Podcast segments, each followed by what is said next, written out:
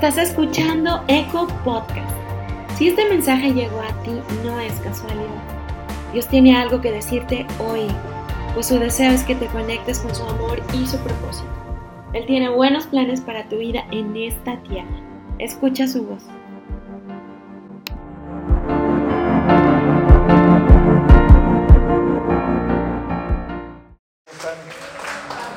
¿Bien? ¿Todos bien? ¿Todos están listos para recibir de Dios en esta tarde? Sí, para mí siempre es un gusto venir con ustedes. Yo creo que Dios está levantando esta iglesia fuertemente. Creo que Dios quiere empezar a soltar milagros, maravillas, señales y cosas poderosas. ¿Cuántos lo creen conmigo?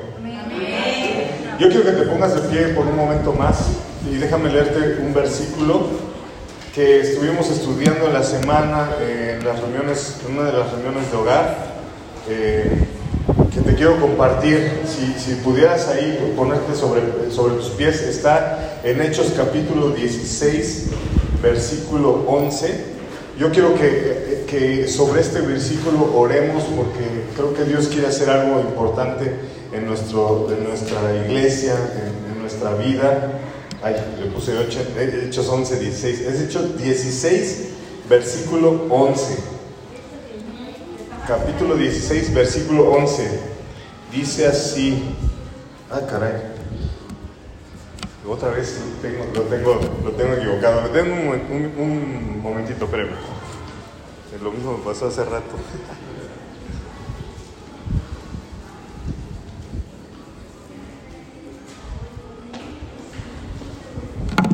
A ver. Perdónenme, iglesia, ¿eh?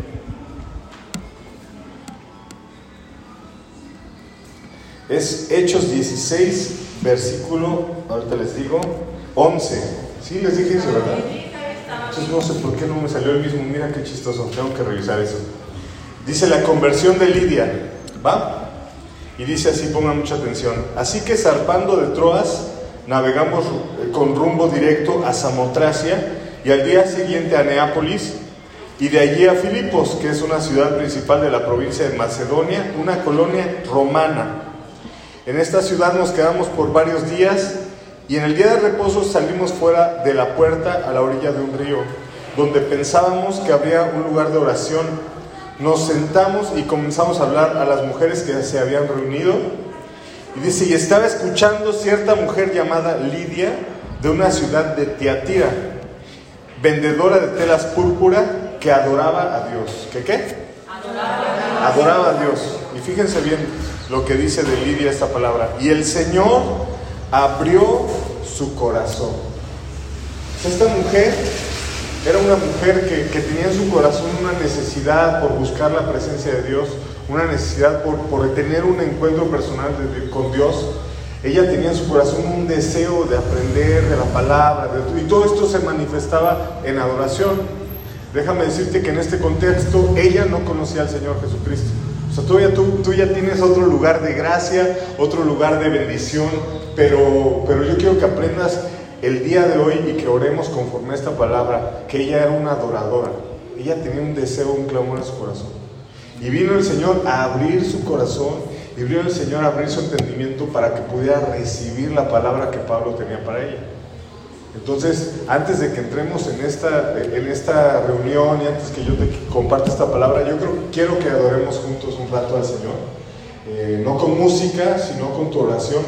Así que te voy a pedir, si tú puedes, si no, solamente cierra tus ojos ahí donde estás, deja todas las cosas que tengas, quita toda distracción, o sea, en este momento, fíjate que era bien importante, porque en este contexto ella está en un día de reposo de reposo. Y eso también es algo que Dios me está poniendo ahorita. Y es que antes que cualquier cosa tenemos que reposar en nuestros pensamientos, tenemos que reposar en nuestro corazón.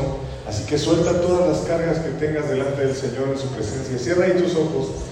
Dile, Señor, o sea, yo vengo a ti en descanso el día de hoy.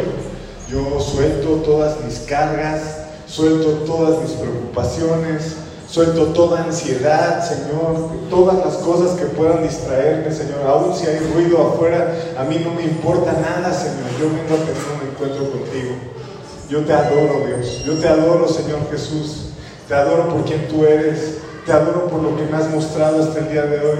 Te adoro por lo que has hecho, Señor. Gracias porque tú has abierto un camino para que el día de hoy podamos encontrarnos contigo, podamos conocerte, como dice tu palabra, experimentar tu gloria, verte cara a cara, Señor. Te pido Dios que, que, vengas a este lugar a habitar en medio de la alabanza de tu iglesia, en medio de la adoración de tu iglesia, porque sin ti no somos nada, Señor. Sin ti solamente somos polvo. Tú eres quien sopla aliento de vida sobre todos los que estamos aquí. Espíritu Santo, te damos la bienvenida porque creemos que tú te estás moviendo en este lugar. Creemos que tú has escogido a todos los que estamos aquí para derramar tu amor, para derramar tu gloria, para derramar tu poder. Muéstranos a Cristo, Espíritu Santo. Toma todo lo que Cristo es, Señor, y ven a depositarlo en medio de tu iglesia. Toma de la sanidad de Cristo y ven a derramarla sobre tu iglesia. Toma de la paz de Cristo y ven a derramarla en todos los corazones.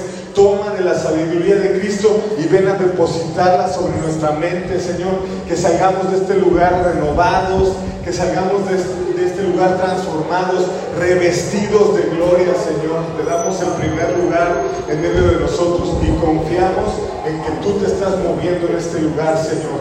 Hoy levantamos nuestras manos en adoración y te decimos, tú eres el rey de mi vida. Si tú quieres decirle, Señor, tú eres el rey de mi vida, te abro mi corazón, Señor. Yo sé que tú en este momento estás abriendo corazones, Señor, para que puedan recibir tu palabra. Tú estás abriendo entendimiento, Señor. Te pido que derribes toda barrera, todo bloqueo que impida que tu palabra llegue, Señor, llegue a lo profundo del corazón, Señor. Ven con tu palabra, Señor, a romper huesos, a derribar, Señor, eh, barreras, a derribar, Señor, murallas que haya en nuestro corazón, en nuestro entendimiento. Queremos recibirte con libertad, Señor. Queremos recibirte con libertad en aquellas cosas que aún no te hemos entregado del día de hoy, Señor. Te abrimos. Tú abres nuestro corazón, Señor, para recibir tu palabra. Tú abres nuestro corazón para ir más profundo, más profundo, Espíritu Santo, en tu iglesia. Eres adorado, eres bienvenido y eres digno de toda gloria, digno de toda honra, Señor.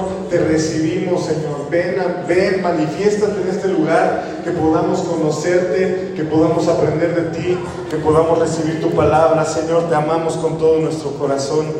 Te amamos y te bendecimos, Señor, en el nombre de Jesús. Y todos decimos amén, amén y amén. Dale un fuerte aplauso, iglesia. Si tú crees que está aquí, si tú crees que ya se está moviendo en este lugar, apláudele al Señor. Dile gracias, Dios.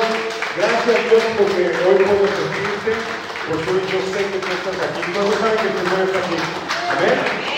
Muy bien, pues sí, toma ahí tu lugar en, donde estás, gracias a Dios por tu vida. Qué bonita iglesia, la verdad que para mí siempre es muy emotivo venir con ustedes este, y acompañarlos. De veras que yo creo que Dios tiene un propósito grande para, su, para esta iglesia, para esta ciudad, a través de tu vida, ¿eh?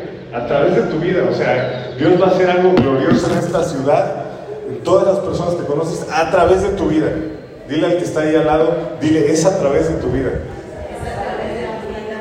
Y entonces el hecho de que vengamos hoy es para decirle, Señor, o sea, yo me vuelvo a llenar de ti para salir a ese lugar y hacerlo y que lo hagas a través de mi vida. ¿Estamos de acuerdo? Fíjate que eh, yo no iba a empezar la plática así, pero te quiero leer un versículo que está en Romanos 5.1, eh, que Dios puso en mi corazón allá en Barra de Palmas, pero pues todos saben que somos una misma iglesia, ¿verdad? Entonces yo quiero compartírtelo hoy.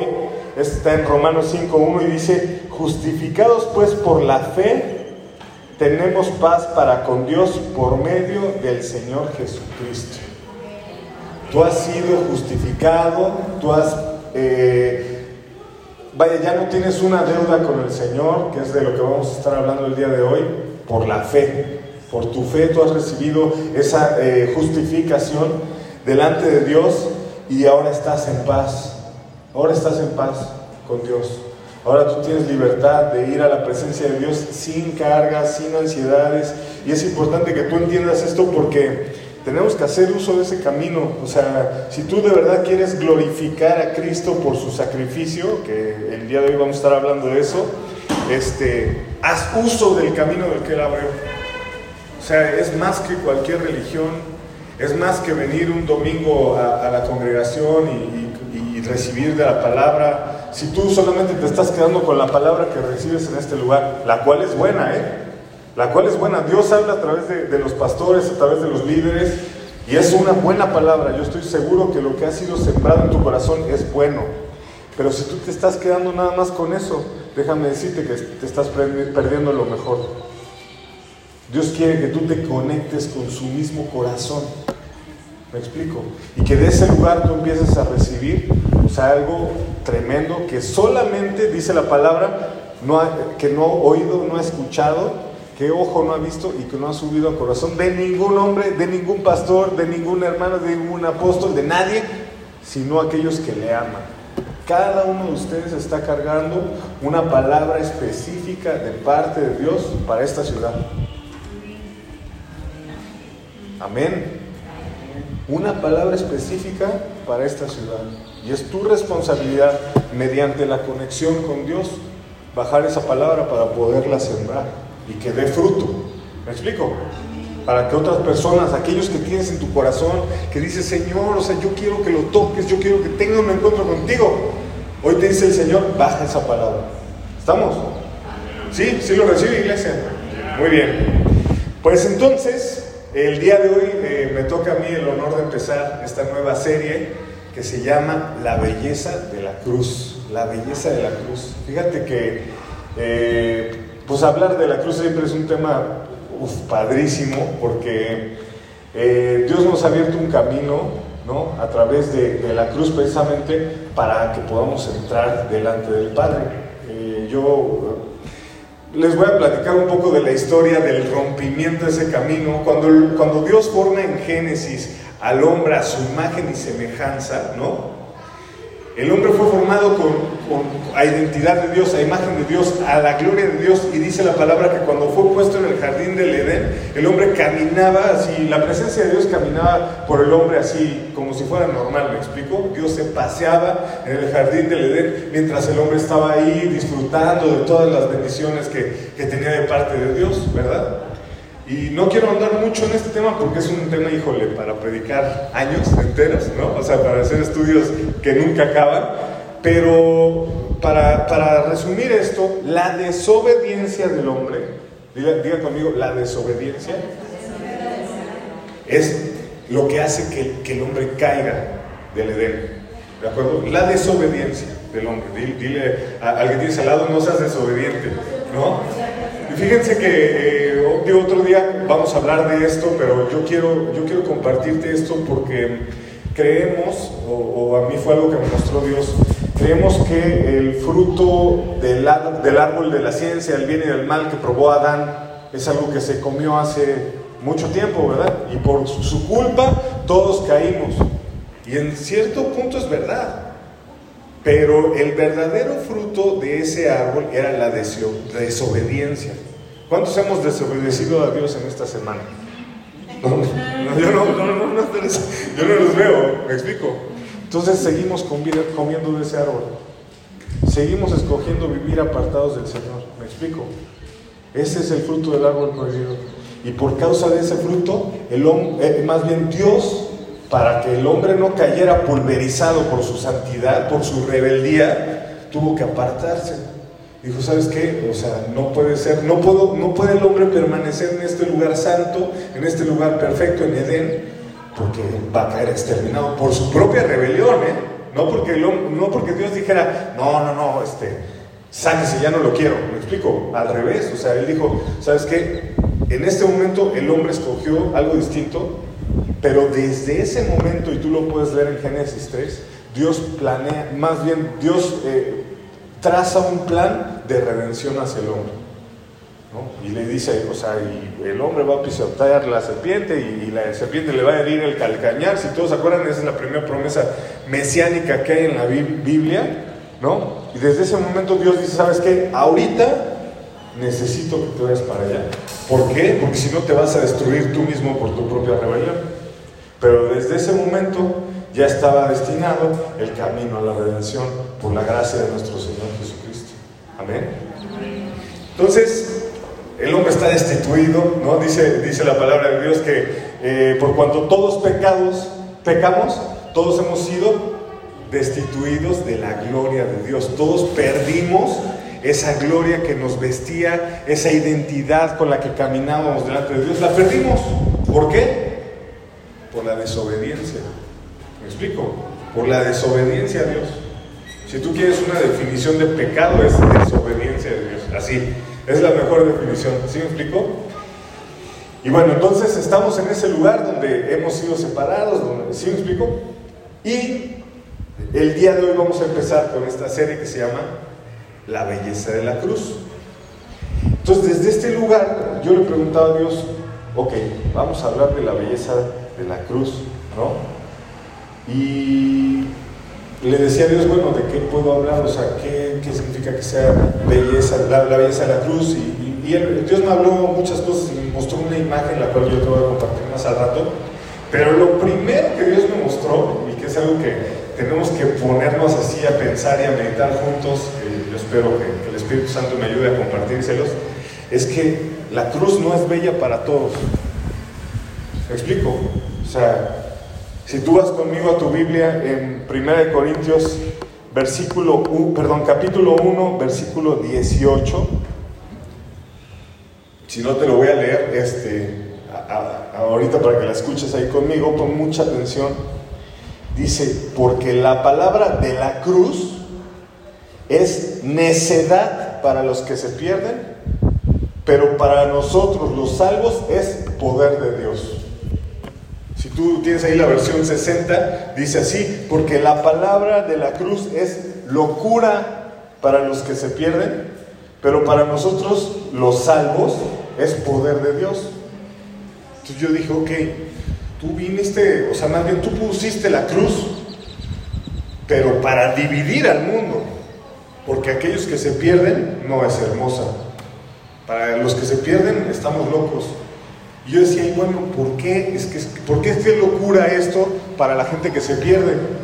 Y Dios me estaba hablando de esto. O sea, para el mundo normal, lo que está acostumbrado el mundo es a esto. Si tú te portas bien, te va a ir bien. Esa es la costumbre del mundo, ¿eh? Si tú trabajas y te esfuerzas en tu trabajo, vas a ser levantado. ¿De acuerdo? Si tú siembras, cosechas. ¿Me explico? Y todo tu esfuerzo es recompensado. De hecho, eh, yo quiero abrirte mi corazón eh, en este día. A mí me encanta hablar con gente de muchísimas religiones y cada vez que, hablo con alguien de otra religión me doy cuenta que estamos en el mejor lugar. Y no estoy hablando de una religión, estoy hablando de Cristo. Estamos en el mejor lugar, iglesia. El único camino que lleva al Padre. El único, no hay otro. No hay otro, o sea, no es a través de la religión eh, católica, ni a través de la religión cristiana, ni a través de los mormones, ni a través de ninguna religión. Cristo no vino a fundar religiones. Pero quiero compartirte esto porque eh, específicamente tengo muchos amigos que son budistas, muchos amigos. Y primero Dios, yo siempre les comparto el Evangelio y algún día los voy a ver rendidos a los pies de Cristo. Pero el budista eh, vive su vida buscando la iluminación. ¿Sí me está siguiendo hasta aquí? Pero ellos creen que tienen que ir dejando cosas, que tienen que ir creciendo espiritualmente para llegar a la iluminación. Ellos creen que se puede por fuerzas propias. ¿Sí me explico? Y entonces, eh, una vez, ahora sí que teniendo estas pláticas, eh, leí un libro que se llama Los Cuatro Amores, el libro es cristiano de A.W. Tozer, y me hizo entender, híjole, algo súper fuerte. Este libro define el reino de Dios como un castillo que está en la cima de una montaña, ¿no? Imagínate, al cual para subir, más bien para entrar tienes que subir un montón y en el, en el castillo hay una puerta, ¿de acuerdo? Y a la par al lado de esa montaña hay un árbol de a la misma altura del castillo. ¿De acuerdo? Entonces tú tienes dos formas de subir. Tú vas, tocas la puerta, te abre la puerta y entras, o subes por el árbol. Y desde el árbol vas a tener, vas a ver a lo, a lo mejor asomarte a una ventana y vas a ver las cosas que pertenecen a ese castillo, pero nunca vas a entrar. ¿Me explico? Hay gente eh, en el mundo que vive vidas espirituales muy fuertes, pero nunca entran por la puerta. La puerta tiene nombre. La puerta es una persona, no es una religión. Ninguna religión salva. La puerta tiene nombre y se llama Jesús. La palabra dice, Jesús es el camino, la verdad y la vida, y nadie va al Padre, nadie entra al reino, nadie va a disfrutar de todas estas cosas si no entra por la puerta. Es necesario que la iglesia entienda eso y que el Espíritu Santo siembre eso en nuestro corazón para que entendamos cuál es nuestro llamado. Nuestro llamado es compartir de la puerta. ¿Sí me explico? Ayer precisamente estaba hablando con un muy buen amigo y, me contó algo que se me hizo así impresionante, ¿no? Ustedes saben quién así es el más letrado del Nuevo Testamento, así el que más cosas escribía, el que más había leído. ¿Quién? ¿Alguien sabe? Del Nuevo Testamento, el personaje más letrado del, Nuevo Testamento, Pablo. Tres cuartas partes del Nuevo Testamento las escribió él. Y desde antes de conocer a Cristo, tú lo, lo oyes autodescribirse y dice, fariseo de fariseos. O sea, sacerdote, bueno, no sacerdote, pero empieza a decirse este, por la ley, no sé qué, romano, y, era una persona que estaba en las plazas públicas eh, disertando acerca de la verdad. O sea, era un cuate muy, muy, muy inteligente y muy, muy, muy leído, me explico. Pero una vez que conoce a Jesús, una vez que conoce a, a Jesús, él mismo dice, yo ya no iba a compartirle a nadie por sabiduría humana, sino con poder. O sea, él iba a decir, ¿saben qué? Cristo murió por ustedes y los quiere ustedes que, reconozcan. y eso soltaba el poder de Dios. Y activaba algo donde quiera que iba muy fuerte y la gente se convertía y, levantaba iglesias, como en este caso. En este caso, precisamente de, Lidia, fue Pablo yendo a predicar. Y lo único que le dijo, ¿sabes qué? Jesús es. Pero el Señor, con el poder del Señor, abría los corazones y la gente recibía. Ese es, nuestro mayor argumento, que Cristo murió. Y eso es locura para el mundo. ¿Por qué? Porque dice, ¿cómo? O sea, ¿cómo no tengo que cambiar? Yo me acuerdo muchísimo, y es algo que te voy a compartir de todo mi corazón. Cuando llegué a la iglesia, eh, a la iglesia de Amistad de Jalapa, pues yo era una fichita, ¿no? Y perdón, no les puedo contar tantas cosas pero, porque me da vergüenza, ¿no? Pero acá mis ojos me conoció desde, casi desde que nací, ¿no? Y yo me acuerdo, eh, bueno, allá en Amistad Jalapa eh, hay un grupo de nodriza, donde pues te van a visitar cuando eres nuevo. Entonces al final de cuando, cuando fui a recibir a Cristo me tomaron mis datos y me dijeron, te vamos a ir a dar unas pláticas a tu casa. Y yo le dije, no, no, no, a mi casa no vas. dije, yo voy a la tuya, ¿no? Y me recibieron en su casa un matrimonio que hasta la fecha son grandes amigos, la verdad.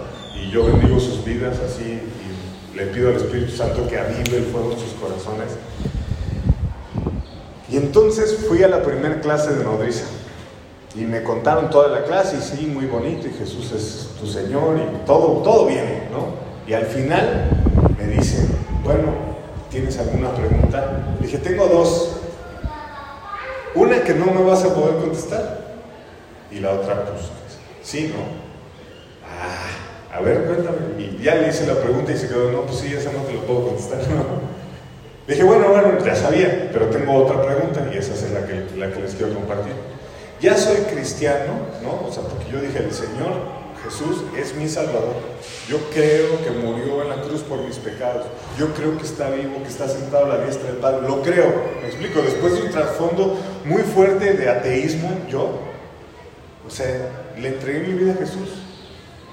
Entonces le dije, ok, ya soy cristiano y tengo que dejar de fumar, tengo que dejar de tomar, tengo que dejar de todo, ¿no? Porque esa es la imagen en la que el mundo nos ve.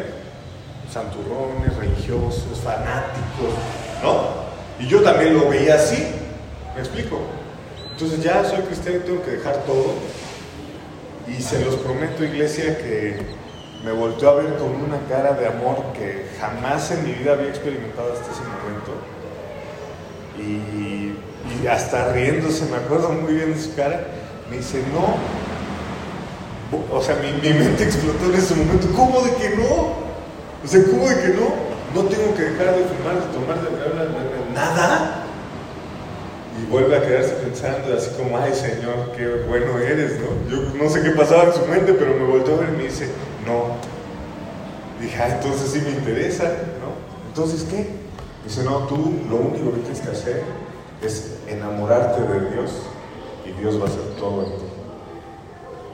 Y mi ignorancia en ese momento dijo, entonces así sí le entro, ¿no? Así sí le entramos. Y, pues años después Dios fue lavando, Dios fue limpiando, Dios fue transformando y, y haciendo su obra redentora en mi vida. Pero todo ha sido por una conexión con Él. Toda la gloria es para nuestro Señor. Dale un fuerte aplauso ahí donde estás a nuestro Dios. Entonces yo te vengo a hablar precisamente de cómo es ese proceso, ¿no?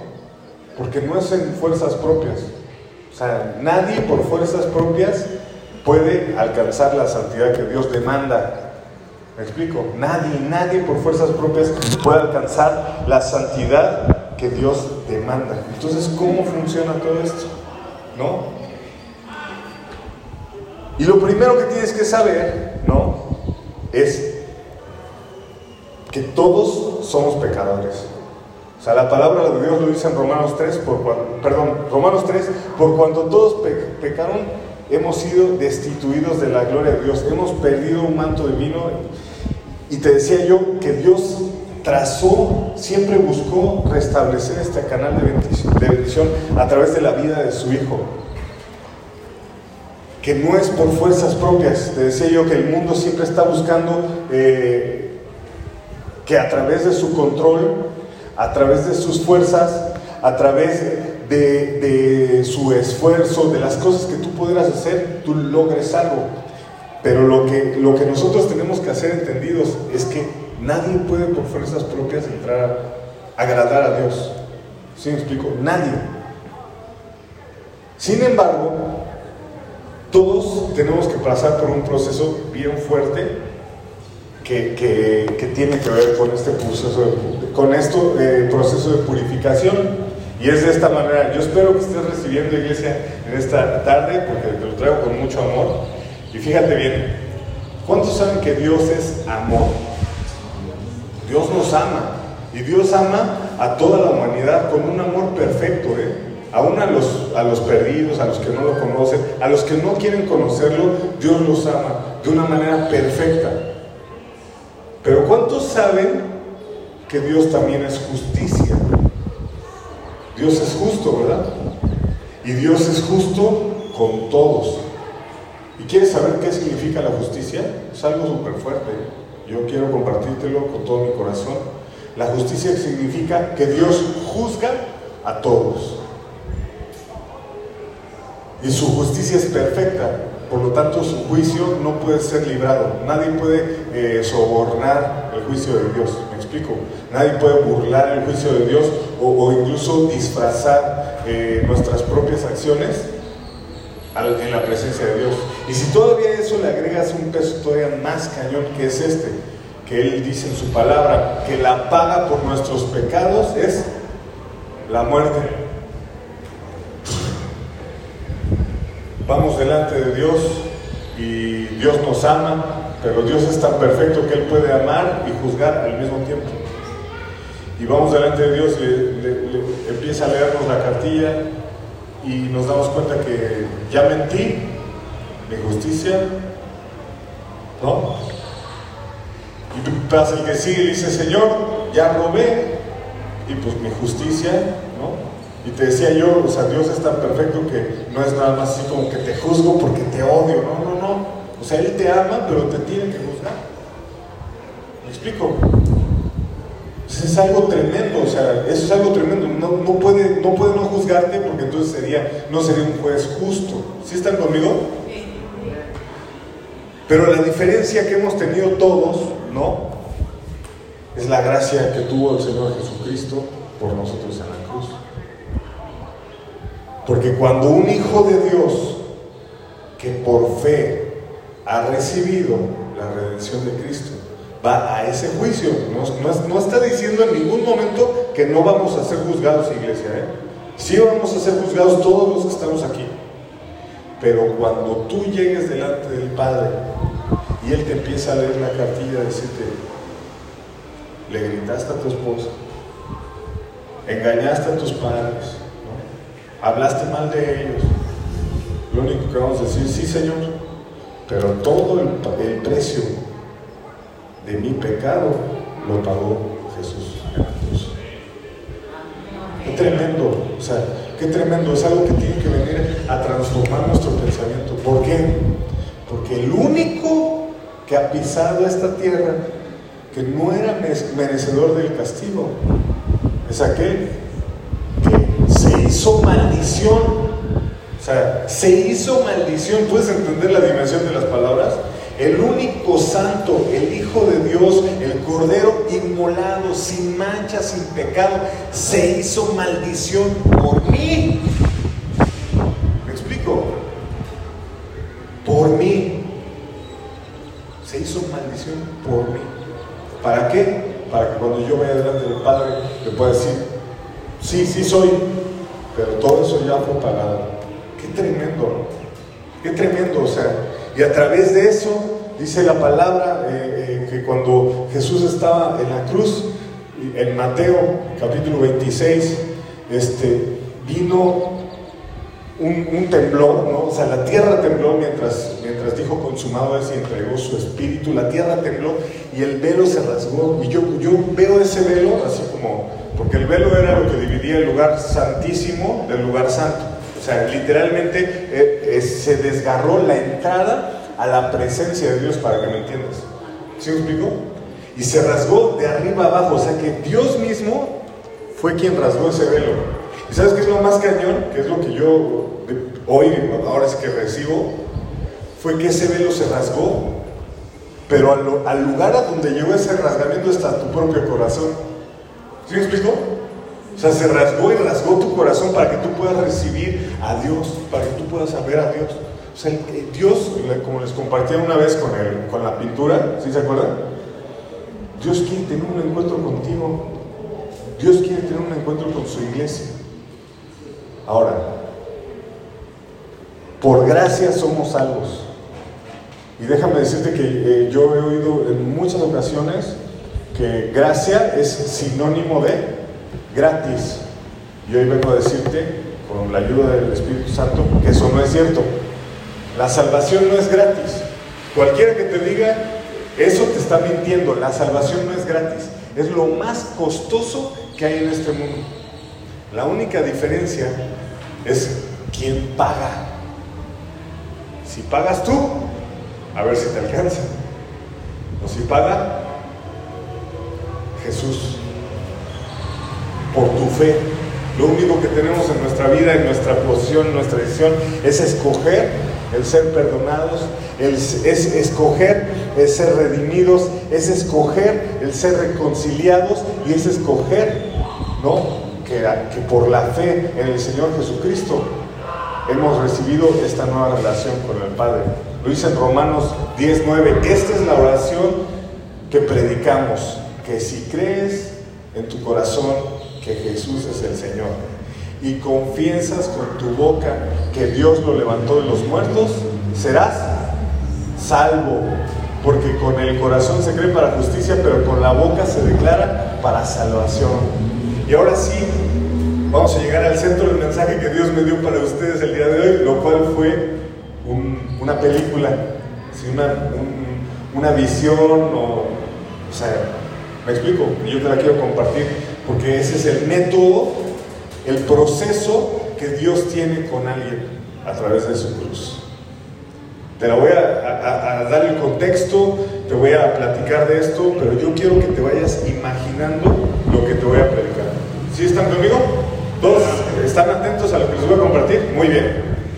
Números capítulo 20. No quiero que vayas allá, solamente te voy a platicar algo, pero te quiero dar la cita por si tú la quieres leer después. Números capítulo 21 dice que todo, bueno, que habían sido mordidos por una serpiente y habían edificado una, una estatua de una serpiente y cuando la gente veía la estatua de la serpiente era sanada. Ese es el contexto. O imagínate una, algo así que era visible a los ojos de todos. ¿Estamos de acuerdo? Y entonces el contexto precisamente es la cruz visible a ojos de todos. ¿Tú crees, déjame hacerte esa pregunta, ¿tú crees que haya alguien en el mundo que no sepa de la cruz? Que no crea, sí, seguro, pero que no sepa. Si el tiempo se divide antes y después de Cristo, seguro todos saben, me explico. Pero, y con la ayuda y humildad de mi corazón, se los voy a poner de esta manera. Jesús está ahí en la cruz y ese sacrificio no provoca nada. ¿Me explico? Nada. Pero entonces yo puedo ver en la película así, incluso si tú, si tú quieres imaginártelo así, todo negro y a Cristo crucificado ahí. Y de repente se acerca una persona y voltea y lo ve en la cruz. Y eso empieza a hacer una reflexión personal muy fuerte. Y esa persona puede ver a Cristo crucificado y decir, Él no es mentiroso, yo sí. Y mientras más se acerca dice, Él no es rencoroso, yo sí. Y mientras más se acerca, se le empieza a mostrar cada vez más la impureza que hay en su corazón. Cuando, cuando una persona decide acercarse por fe a través de la persona, a, la persona de Jesucristo, lo que va a encontrar es un reflejo de su propia porquería. La verdad, yo se los puedo en carne propia, yo no sé si ustedes lo vivieron y me pueden acompañar en esto, pero cada vez que yo me acercaba, me daba cuenta que, híjole, todo el castigo que él tuvo en la cruz era lo que yo merecía. Era lo que, lo que yo merecía. Cada una de sus llagas, cada una de sus heridas llevaba el nombre de uno de mis pecados. No de la humanidad, no hacía algo, no, no. De aquella vez que le grité a, a un chofer, le pité el claxon en la calle, de de aquel pensamiento. Yo decía, no manches, cada vez que me acercaba a él, cada vez que, daba un paso de decisión más cerca hacia Él, me daba cuenta que ese era mi lugar. Ese era mi lugar. Ese era nuestro lugar, iglesia. Y entonces en esta película, mientras tú te vas acercando y Dios te va mostrando tu propio corazón, empieza a haber un arrepentimiento y yo puedo ver, híjole, ojalá que, ¿Se acuerdan de María Magdalena? ¿Se acuerdan que era la mujer que ungió los pies de Jesús y que era pecadora? ¿Y quién creen que fue la única persona que estuvo en la cruz cuando fue crucificado? Al que mucho se le perdona, mucho ama. Ella se fue acercando y fueron cayendo las vendas y fue recibiendo este proceso de purificación y de santificación. Y estaba ahí a los pies de Jesús diciendo, no manches, o sea, vive, vive, vive, vive, vive. Todos los discípulos lo habían abandonado y ella estaba ahí diciendo, vive, vive Jesús. Y es el mismo proceso que, que, hace Dios con nosotros, que mientras más te acercas a esa cruz, dice Señor, lo que dice en Gálatas 2.20, con Cristo estoy juntamente crucificado. Ya no vive yo, mas vive Cristo en mí, y lo que vivo ahora en la carne lo, vivo en la fe del Hijo de Dios que me amó y se entregó por mí. Tú empiezas a decir, ¿sabes qué, Señor? Yo merezco estar allá y te doy gracias por esa libertad de una nueva vida, de una nueva oportunidad, pero yo quiero vivirla como a ti te agrada. Y entonces viene eh, Juan 16, que es un versículo que a mí me encanta, Juan, Juan 16, capítulo 16, que es un versículo que a mí eh, de veras se me hace poderosísimo eh, Jesús está hablando con los discípulos antes de la crucifixión y, y, les dice esto, pero cuando venga el Espíritu de verdad, Él os guiará a toda la verdad, porque no hablará por su propia cuenta, sino que hablará todo lo que oyere y os hará saber las cosas que habrán de venir. Él me glorificará porque tomará de lo mío y os lo hará saber. Y hay un intercambio fuertísimo en la cruz una vez que, va el pecador arrepentido delante de Dios y dice, Señor, ese era mi lugar, de verdad así, yo reconozco, mi corazón reconoce, se duele, eh, clama por, por tu perdón, porque sé que el precio no fue gratis,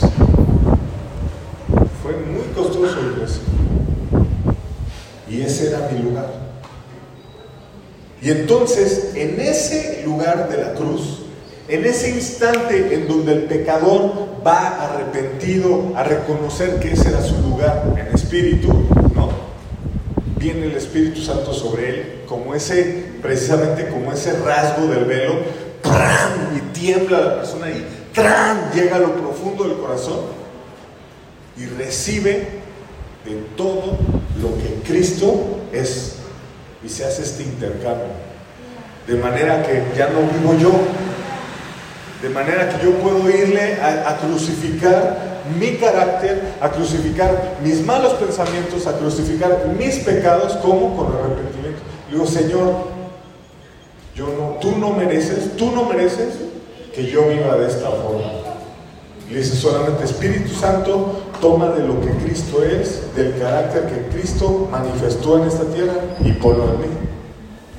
Espíritu Santo lo dice en Isaías 53, ¿no? Por sus llagas fuimos sanados, el peso de nuestra culpa fue sobre él, ¿no? O sea, varón de dolores, experimentado dolores, o sea, cargó toda nuestra rebelión y vino a manifestar su gloria. ¿Sí me explico? Entonces tenemos que aprender cada día de nuestra vida, y eso es algo que solamente viene por revelación, y yo le pido al Espíritu Santo que venga por revelación a tu corazón. Tenemos que ir a la cruz y en ese momento entregar nuestra, carne, entregar nuestra emoción para que Él viva. Ya nos pasamos un poquito, pero puedo... Ok, déjenme compartirles algo que Dios me habló, me ha estado hablando desde que llegué a México, que a mí de veras así me ha cambiado la vida y se me ha hecho tremendo, ¿no? De repente, o sea, uno como, como hombre carnal, ¿no? Tiende a, enojarse. ¿Cuántos de aquí se enojan? O sea, para, no sentirme yo solito, ¿verdad? Y entonces, o sea, un, un día me enojé con una persona, ¿no? No se lo dije a ella, pero inmediatamente fui a la presencia de Dios gracias al Espíritu Santo. Dije, Dios, es que esta persona es así, es asado, hace esto, eh, hace aquello, ¿qué, onda, no? Y Dios me contestó. ¿Cuántos saben que cuando Dios contesta, híjole, es tremendo, ¿no? Y Dios me dijo, imagínate que en este instante yo te mostrara todo lo malo que hay en tu corazón. no, pues no, no, no, aguantaría.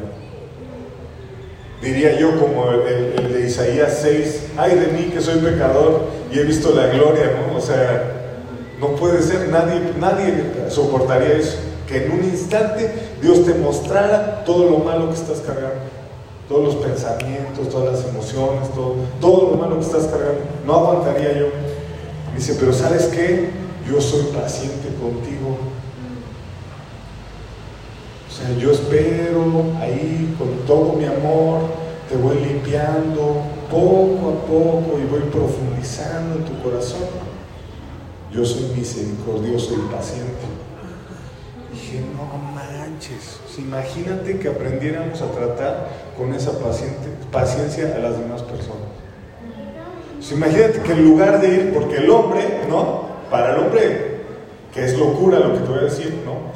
El hombre quiere tener control. El hombre dice, ¿sabes qué? Este, me hiciste esto y me hiciste aquello y pasó esto y pasó esto otro. ¿Por qué? Pues porque quiere que la otra persona cambie. Pero Dios no es así.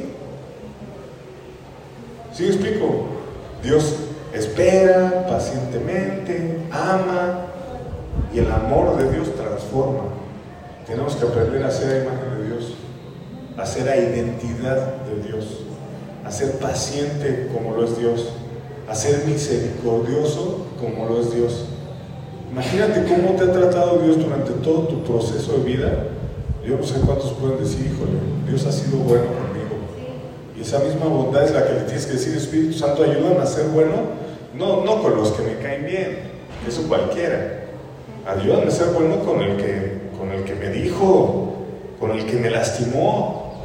Ayúdame a ser misericordioso, perdonador, ¿sí me explico? Amoroso, con eso es que me cuesta trabajo. Pero cuando le decimos Espíritu Santo y le entregamos esta eh, emocionalidad y esta naturaleza caída al Espíritu Santo, Él viene a hacer su obra en nosotros y a transformarnos y a renovarnos. Hacemos ese intercambio y viene el carácter de Cristo, fruto del Espíritu Santo, a gobernar nuestra vida. Entonces, pues vamos a terminar esta, esta, esta plática, vamos a orar ¿Cuántos están dispuestos a ir en esta tarde a la cruz, a entregarse delante de Dios a fin de que Él viva?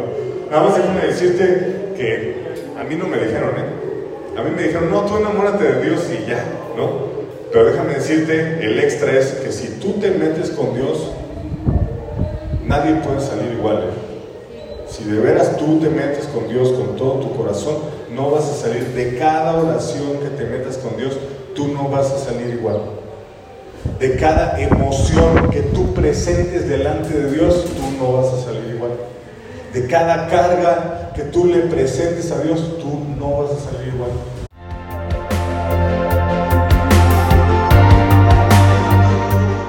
Gracias por escuchar Eco Podcast. Si este mensaje trajo vida a tu corazón, compártelo con alguien más para que muchas personas puedan ser conectadas con el amor y el propósito de Dios. No te pierdas el siguiente episodio, Eco Podcast.